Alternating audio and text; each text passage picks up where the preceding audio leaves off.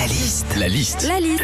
La liste de Sandy sur Nostalgie. Vacances d'hiver encore pour les zones BC un peu particulières. Les patinoires sont ouvertes dans les stations de ski.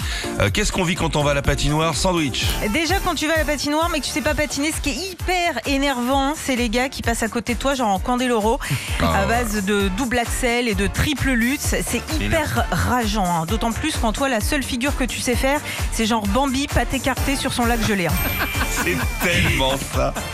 Quand on va à la patinoire avec des enfants en bas âge aussi, c'est mignon. Il y a des petites chaises en forme d'animaux pour qu'ils puissent s'asseoir dessus, pendant que nous, parents, on les pousse sur la glace. Alors oui, bon, j'avoue, moi je sais pas patiner, c'est mon fils de 6 ans qui me pousse sur les chaises pingouins.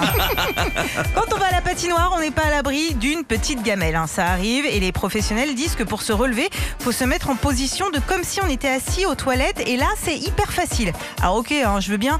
Juste moi, quand je vais au Wawa, déjà, je suis pas en patin et surtout, j'ai pas une plaque de glace sous le Enfin, quand on va à la patinoire, on s'accroche à des rambardes, on se fait rentrer dedans, on se retrouve à quatre pattes et parfois même on a les fesses trempées. Enfin tout ça, si vous le racontez à quelqu'un, précisez bien que vous parlez de la patinoire.